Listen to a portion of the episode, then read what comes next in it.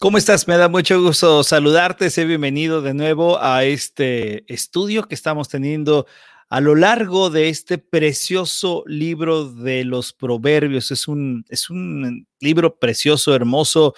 Y hoy tenemos un tema que de verdad yo sé que te va a gustar. Es un tema que va a ser muy fuerte, un tema que, que se necesita no solamente escuchar en nuestra vida personal, sino lo tenemos que trasladar a nuestros matrimonios, hasta nuestros noviazgos, hasta lo que Dios va queriendo acerca de lo que va a platicar este libro de Proverbios en el capítulo número 5. Hoy, como te digo, vamos a ir al capítulo número 5 de Proverbios y eh, te voy a invitar a que tú tengas tu Biblia a la mano. Si no tienes tu Biblia a la mano y no estás escuchando a través del podcast y vas manejando, o estás en el trabajo o estás teniendo algo, eh, no te preocupes, vamos a leerlo aquí, pero vamos a ir directamente a lo que el libro de Proverbios en el capítulo número 5 nos va a estar ah, anunciando. Así es que te invito a que tengas tu Biblia a la mano. Es el capítulo número 5 del libro de los Proverbios y el título de este día se llama Sé fiel.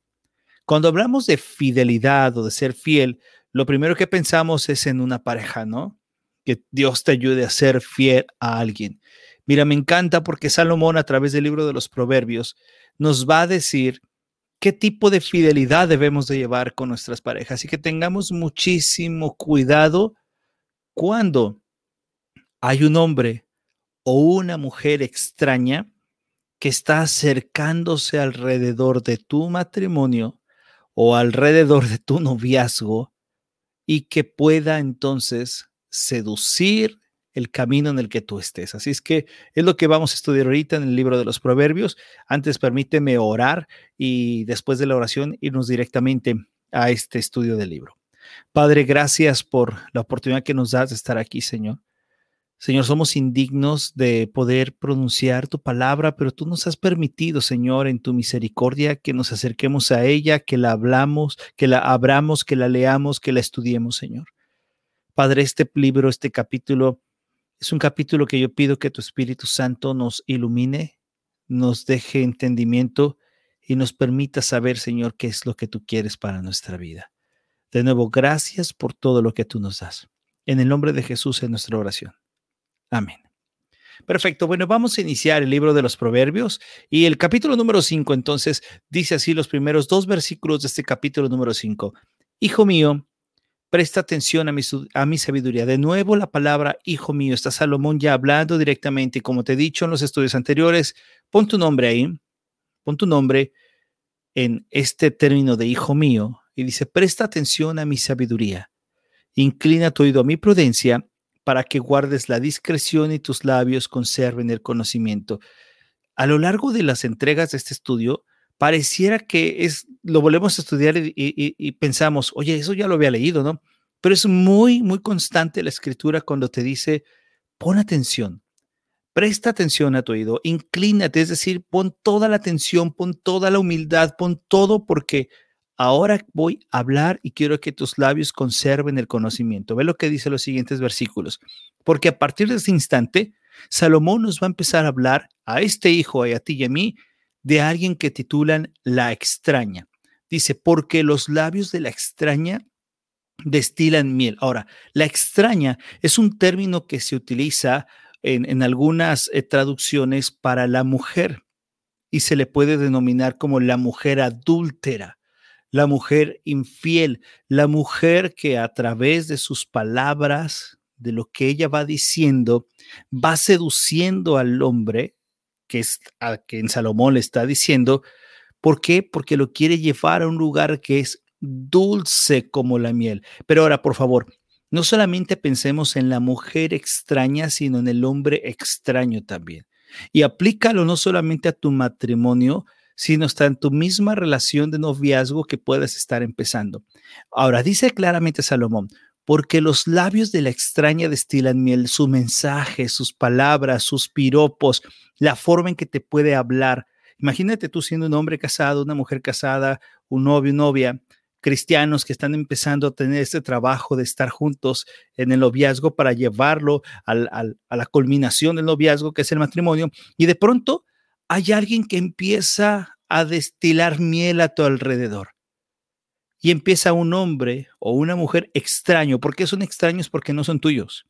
Porque no es tuya, porque no es tuyo. Porque tú cuando estás casado tienes a alguien que es tuyo, que es tu esposa, que es tu esposo. Cuando estás de novio estás empezando a tener una práctica que es la práctica de la fidelidad. Y entonces llega alguien, hombre o mujer extraño, y empieza con sus labios a seducirte y a destilar miel. ¿Has probado la miel?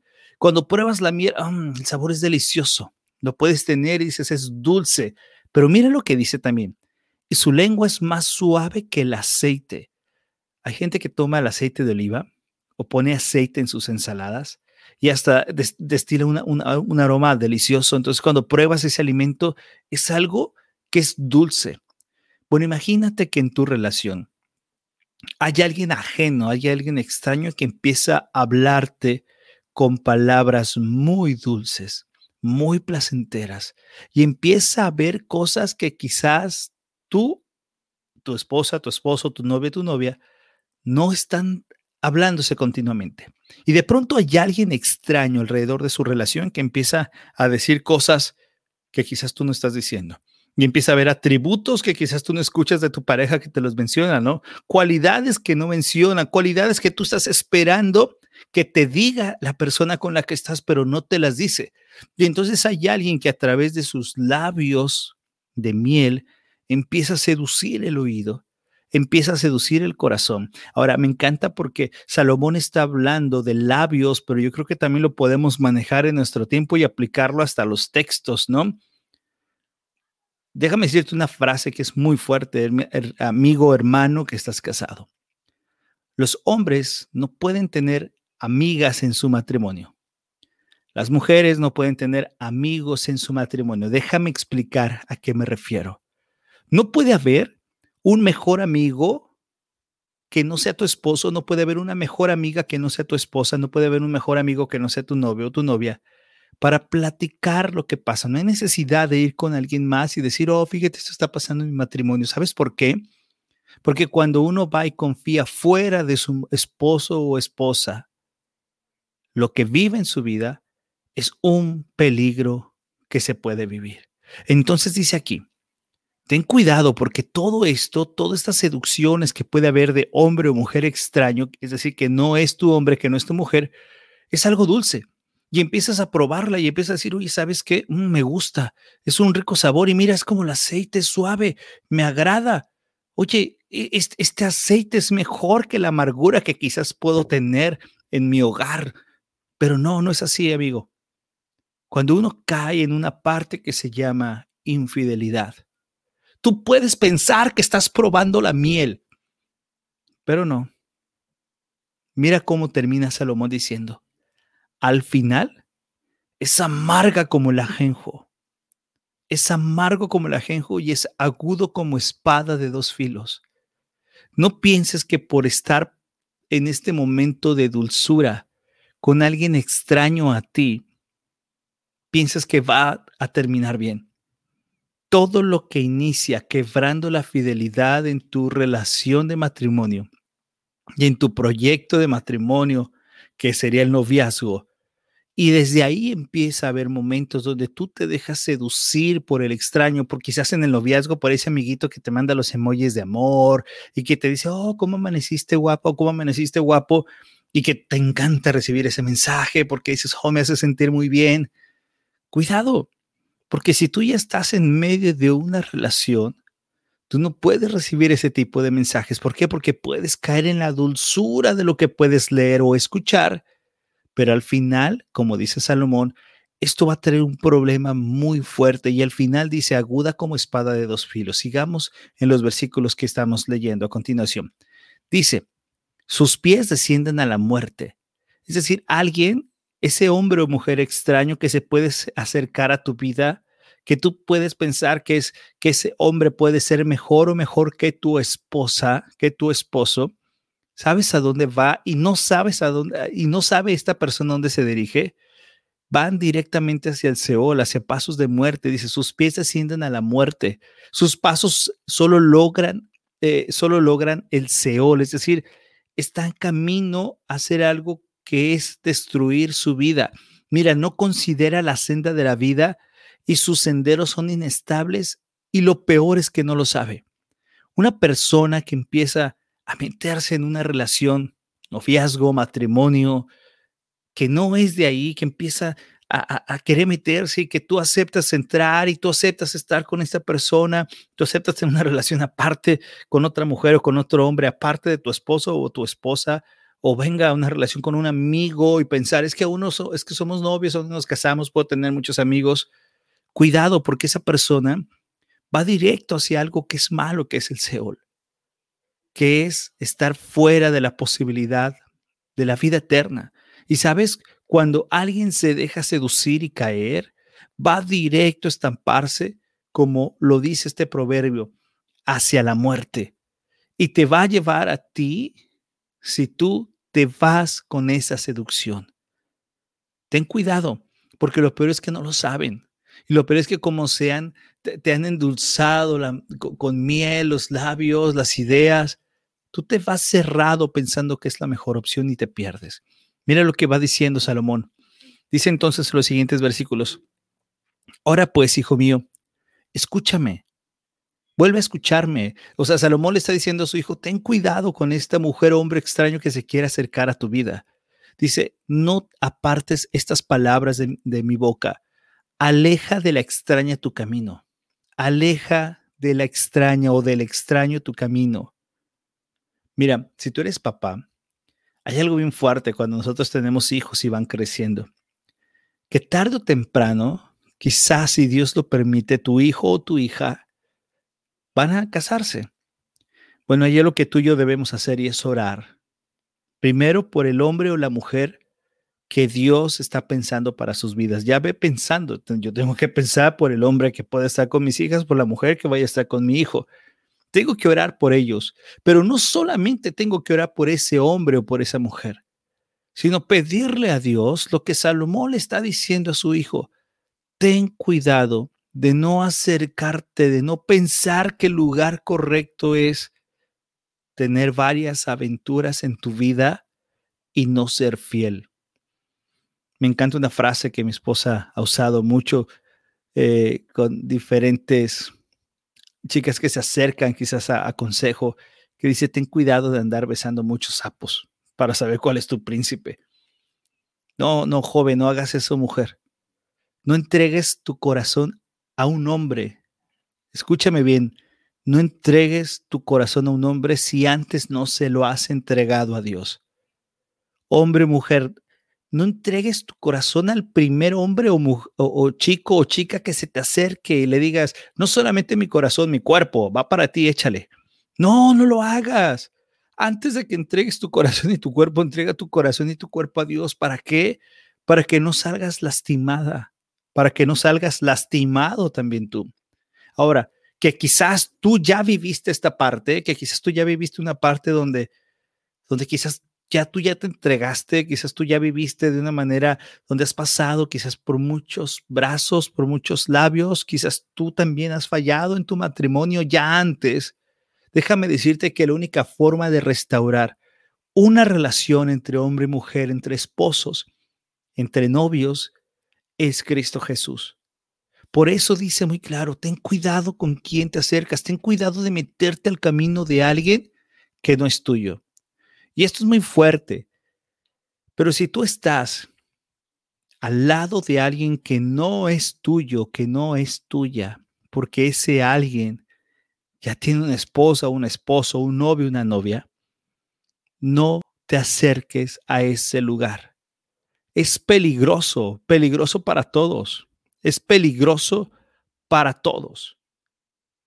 Ten cuidado.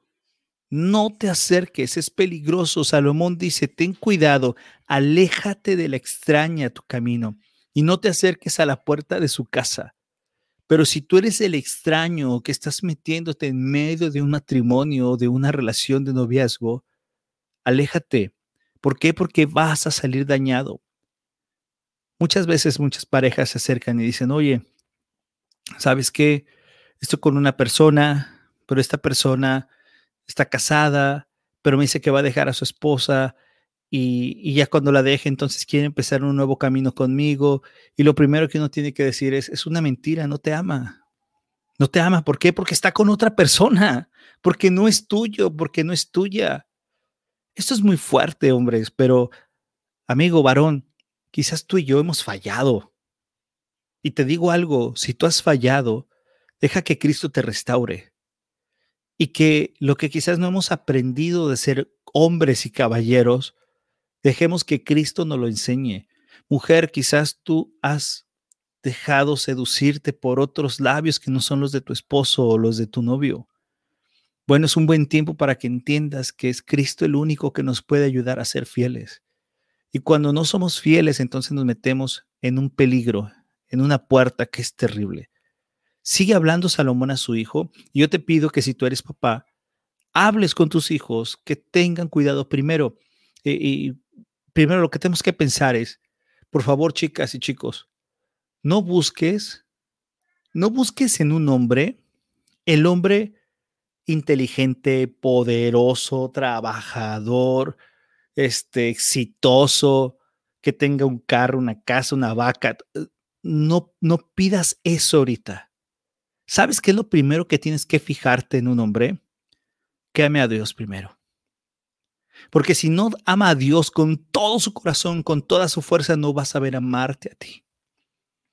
Hombre, no busques una mujer que, sea de cuerpazo, que sea, no, que, se vea súper güerita, morenita, bailarina, delgadita, bellísima, sin, papadas. No, no, no busques eso, ¿sabes? No lo busques. Busca mejor una mujer que lleva decorado en su corazón a Cristo. Es en serio, búscalo. ¿Por qué? Porque eso es lo que va a convenir. Y quizás mucha gente dice, y hay una frase que se dice, oye, pero es que de, amar a Dios o amar a Cristo no se vive. Sabes que eso es de, de darte risa porque sí se vive. Porque cuando tú tienes a Él como prioridad, no importa quién seas, ni qué hagas, ni qué tengas. Cuando tú estás en una relación donde está Cristo en medio, esa relación va a ser prosperada por Dios no por lo que tú seas, no por lo que tú tengas, sino por lo que Dios va a cuidar y prosperar ese lugar. Bueno, seguimos adelante. Dice versículos 9 y 10 del capítulo 5. No sea que des tu vigor a otros y tus años al cruel. Cuando tú te metes en una relación e, con alguien que es extraño a tu matrimonio, extraño a tu relación, o te estás metiendo en algo que es extraño a ti porque no es tuyo, dice, no sé, no sea que tu vigor se lo des a otros y tus años al cruel, es decir, que toda tu idea, tu reputación, tu corazón salga dañado. Tristemente, hombres y mujeres que se meten en lugares que no son suyos salen dañados. Y cuando salen dañados es porque han descubierto que no hay nada que lo vaya a saciar. Mira cómo dice, no sea que se sacien los extraños de tus bienes y tu esfuerzo vaya a casa del extranjero. Es decir, que dejes tu familia, que se pierda tu familia, que hayas dejado tu hogar, que hayas, eh, que se haya quebrado el matrimonio. Como papás debemos de tener mucho cuidado de presentar cosas a nuestra familia, a nuestros hijos que hablen bien de nuestra familia. Es duro cuando te enfrentas con alguien y te dice, ¿sabes qué? Hoy voy a pasar el fin de semana con mi papá o con mi otro papá o con mi otra mamá y dices, ¿de qué se trata?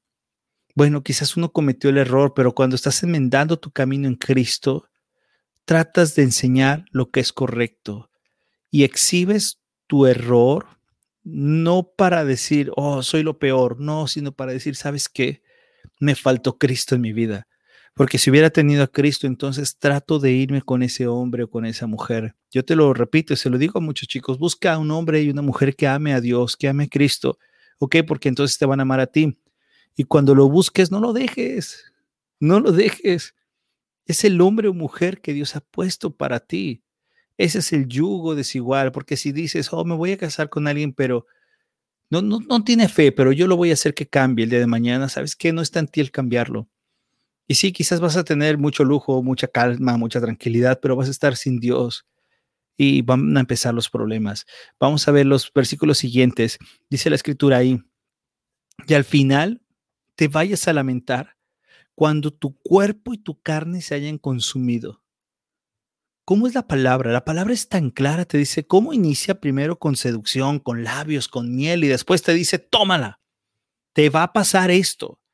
Y hay gente que puede decir, no, no me pasa esto. Y, ve, la, eh, ve lo que puede ocurrir en el mundo. El mundo te dice, tú experimenta y saborea.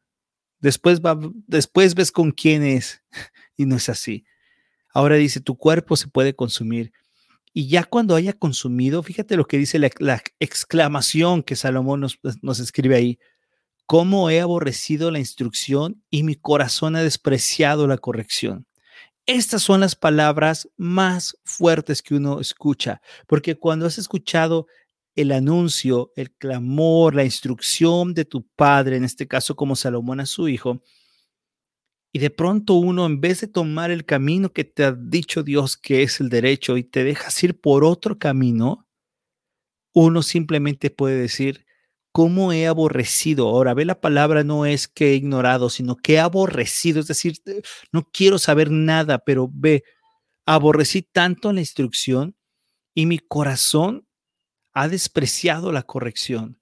Porque cuando Dios te corrige es la manera más linda en que Él te ama. Ahora, esa corrección que Dios te puede dar es una corrección tan hermosa. A veces la corrección te lleva a corregir hasta en los lugares donde te equivocaste o simplemente la corrección ya no la vuelves a corregir en ese mismo lugar, sino que simplemente te quedó como una enseñanza.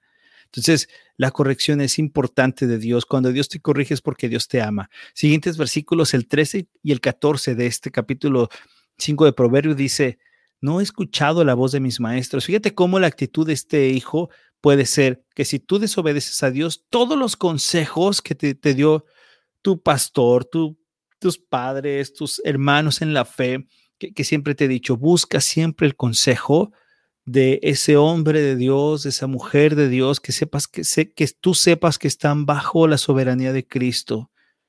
¿Por qué? Porque te va a ayudar. Y luego ve lo que dice, cuando has pasado el mal, cuando ya entonces pasó la miel, cuando te metiste en problemas, cuando viste que no era una relación buena meterte con alguien que no era tuyo, viene dice esto, no he escuchado la voz de mis maestros, ni he inclinado mi oído a mis instructores. Ve también cómo este hijo está, este, este texto que Salomón pone, también está poniendo cuál es la actitud de una persona que se está arrepentida y dice, me metí con alguien extraño y se me olvidó escuchar los consejos que Dios me da. Pero mira, esto no es solamente en la vida social, porque porque pareciera que solamente eres etiquetado en la vida social. Oh, mira, la que anduvo con el que está, el, que anduvo con la que está. No solamente eso, porque también puede pasar en la iglesia. Y debemos de tener cuidado. Mira lo que dice, he estado a punto de completa ruina, completa ruina, en medio de la asamblea y la congregación. O sea, no era un tipo nada más de sociedad, sino que puedes destruir. Hemos historias que pasan ¿no? en la vida de hermanos que han estado en la fe y que de pronto han caído. Y cuando caen, se derrumba todo, está destruido todo. Y, y, se derrumba y la congregación lo sabe y es el tiempo de orar por ellos y levantarlos en Cristo. Pero todo esto tiene un anuncio final. Ahora, ve lo que sigue a continuación. Me encanta esto, me encanta esto porque es como es como decir, Salomón, ok, quiero que veas que si tú te metes con alguien extraño a ti, que te va a empezar a seducir con sus labios, con su miel, con su todo, después va a ser malo, después te vas a estar quejando. Y Salomón le está diciendo, bebe, y aquí quiero que resalte, resaltes, perdón, los momentos de propiedad. bebe agua de tu cisterna, agua fresca de tu pozo. Estos dos tus que aparecen ahí son valiosísimos. Le está diciendo, bebe agua de tu cisterna. ¿Quién es tu cisterna? ¿Quién es tu fuente? ¿Quién es tu agua? ¿Sabes quién es? Tu esposo tu esposa. Es de tú. No tienes que estar bebiendo de otra persona. No tienes que ir a tomar un traguito de allá. No, porque tienes en tu hombre, en tu mujer, el hombre al cual tú puedes beber de tu cisterna y agua fresca de tu pozo es tuyo.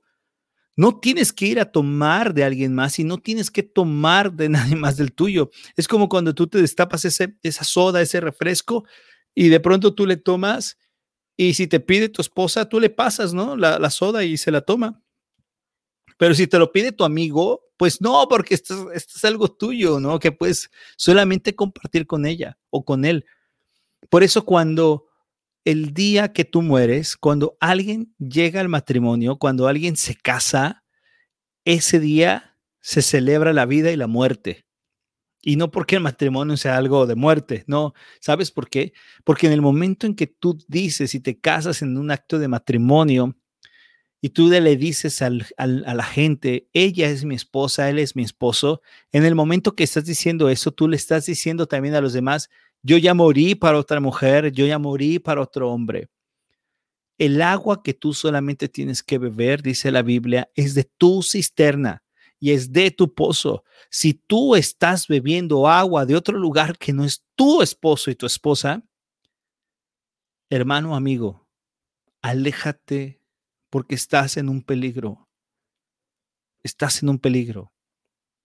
Dice ahí, se derramarán como forma de pregunta, se derramarán por, por fuera tus manantiales, tus arroyos de agua por las calles. O sea, tú vas a dejar que el agua que es tuya se derrame por otros lados y no esté solamente para él o para ella.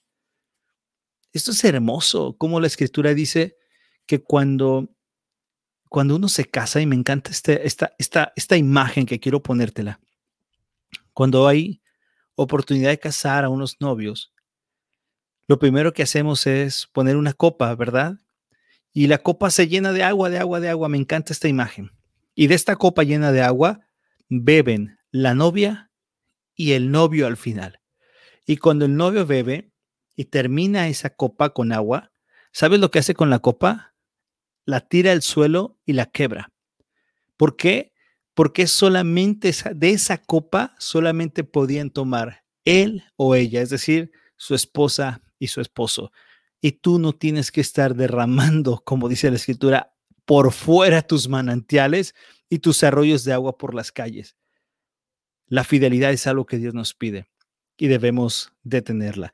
Los versículos siguientes, el versículo número 17 y versículo número 18 dicen, sean para ti solo. Vuelve de nuevo, es un tema para ti solo. No tienes que ir a buscar otro lado, es para ti solo y no para los extraños contigo. No para alguien que no es tu esposo, que no es tu esposa. ¿Te fijas cómo Salomón es muy claro? Decir, cuidado, ten atención, porque si tú estás con alguien que es extraño a ti, no tienes que hacerlo porque solamente es para tu esposo tu esposa esa, esa parte de vida. Dice, sea bendita tu fuente y regocíjate con la mujer de tu juventud. En el matrimonio, los que hemos visto quizás en nuestros padres pasar años, años casados, de pronto te vas enterando que quizás todos esos años no fueron 100% felices, 100% agradables. Hubo enfermedad, hubo quizás discusiones, hubo cosas adversas. Pero ¿sabe lo que está diciendo de nuevo? Aquí hay dos términos propios que es de nuevo, sea bendita tu fuente y regocíjate con la mujer de tu juventud. Si hay alguien por la cual tú debes admirar y tú debes decir qué hermosa, qué bella, qué inteligente, o qué inteligente, o qué fuerte, o qué bello, qué admirable, es con tu esposa y con tu esposo. Me encanta, yo le decía a mi esposa, oye, siento que, siento que estoy un poquito gordito. Hasta me lo dije con cariño. ¿Tú qué dices? Y sabes, ella me dijo, tú estás muy guapo. le dije, sí, pero eso no fue lo que te pregunté. Te pregunté, ¿estaba gordito o no gordito? Y ella simplemente se rió, pero ¿sabes? Porque ellos van a ver en ti, ellas y ellos con tu esposo, tu esposa, van a ver en ti alguien que ama con todo su corazón.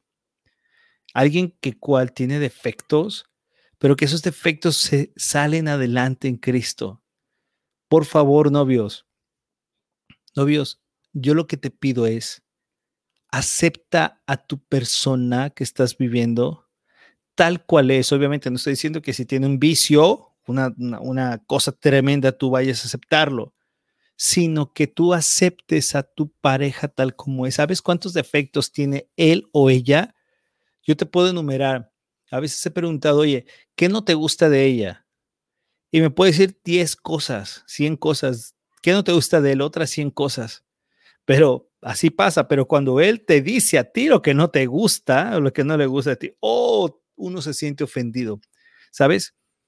Ahí en las discusiones es cuando más se tiene que amar. Por eso, hombre, regocíjate en la mujer que Dios te ha dado.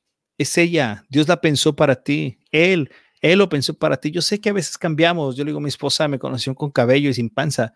Y ahora que he tomado una transformación, me sigue amando igual. Y sabes, hay parejas que de pronto eh, viven enfermedades.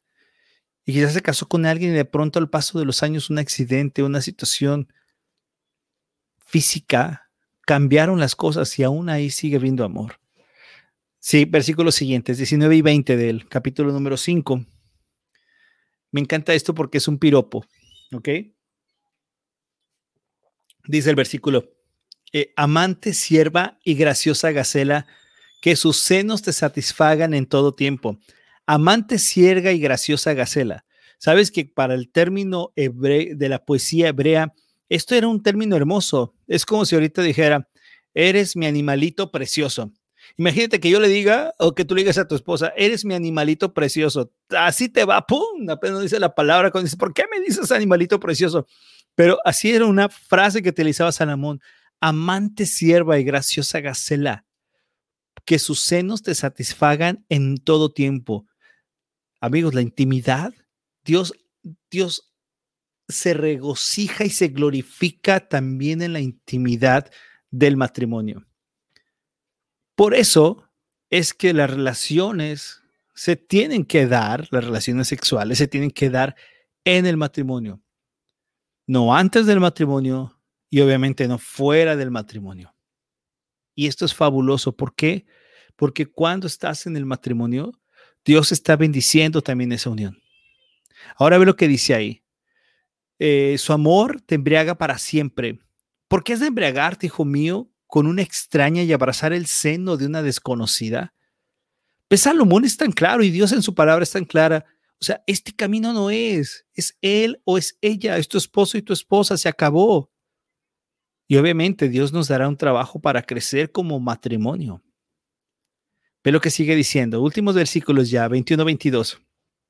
Dice la escritura, pues los caminos del hombre están delante de los ojos del Señor. Esto, me, esto es fascinante. No importa lo que tú escondas, no importa lo que podamos decir a los demás y convencer que no pase, pero el que siempre ve qué es lo que pasa es Dios pues los caminos del hombre están delante de los ojos del Señor. Y Él observa todos sus senderos. No hay lugar donde tú vayas y te escondas que Dios no esté ahí. Y dice, de sus propias iniquidades será presa el impío y en los lazos de su pecado quedará atrapado. Porque Dios conoce y porque Dios te va a orillar y te va a hacer que tu pecado te vaya aplastando y puedas tener algo que se llama o arrepentimiento o que tu corazón se vaya haciendo frío y no te importe tu pecado, pero al final te va a llevar a un término complicado. Versículos siguientes dice 23 y 24 del capítulo 5. 23, eh, perdón, 24, no sé por qué mencioné, mencioné el 24, versículo 23 para terminar. Morirá por falta de instrucción y por su mucha necedad perecerá falta de instrucción y por su necedad, porque quizás puedes tener esta falta de instrucción, pero cuando la luz de la palabra de Dios llega a tu vida, como quizás este estudio está llegando en el momento que lo estás estudiando y dices, oh, Dios, estoy, estoy aprendiendo algo. Bueno, pero si tú eres necio y tampoco quieres escucharlo, sabes que no sirve de nada. Entonces Dios es tan claro diciendo, todo el que actúa mal va a perecer. No podemos salir triunfantes cuando estamos en contra de Dios. Simple y sencillamente no. Hemos terminado este capítulo número 5 de Proverbios, un capítulo tremendo, hermoso, titulado Sé fiel. Tenemos que enseñarnos a ser fiel. Y ser fiel desde nuestro teléfono, desde nuestra mente, desde nuestro todo. Que Dios nos ayude a nosotros como hombres y a ti, hermana, amiga, como mujer, a que el único hombre o mujer que satisfaga tu pupila, tus sentidos, tu vida, sea tu esposo y sea tu esposa. y que tú, hombre y mujer, hagamos bajo la instrucción del Espíritu de Dios, ser completamente entregados a nuestro esposo o esposa. Y tú que andas de novio o de novia, no te fijes si este hombre o mujer es el hombre más rico, más sabio, más inteligente, el de mejor carros, el de mejor futuro. Busca primero que sea un hombre que ame a Dios. No busques de ella a la mujer guapa, delgada, preciosa, hermosa, no. Busca de ella una mujer que lleve su mejor adorno amando a Cristo. Porque si tú consigues ese hombre y esa mujer, amigo, hermano, es lo mejor que te va a pasar. ¿Ok? Quizás muchos no conocimos a Cristo, antes de que nos casáramos, antes de que viviéramos muchas cosas. Es más, quizás todo esto que hemos hablado de Proverbios 5 lo hemos hecho. Pero ¿sabes qué es lo maravilloso?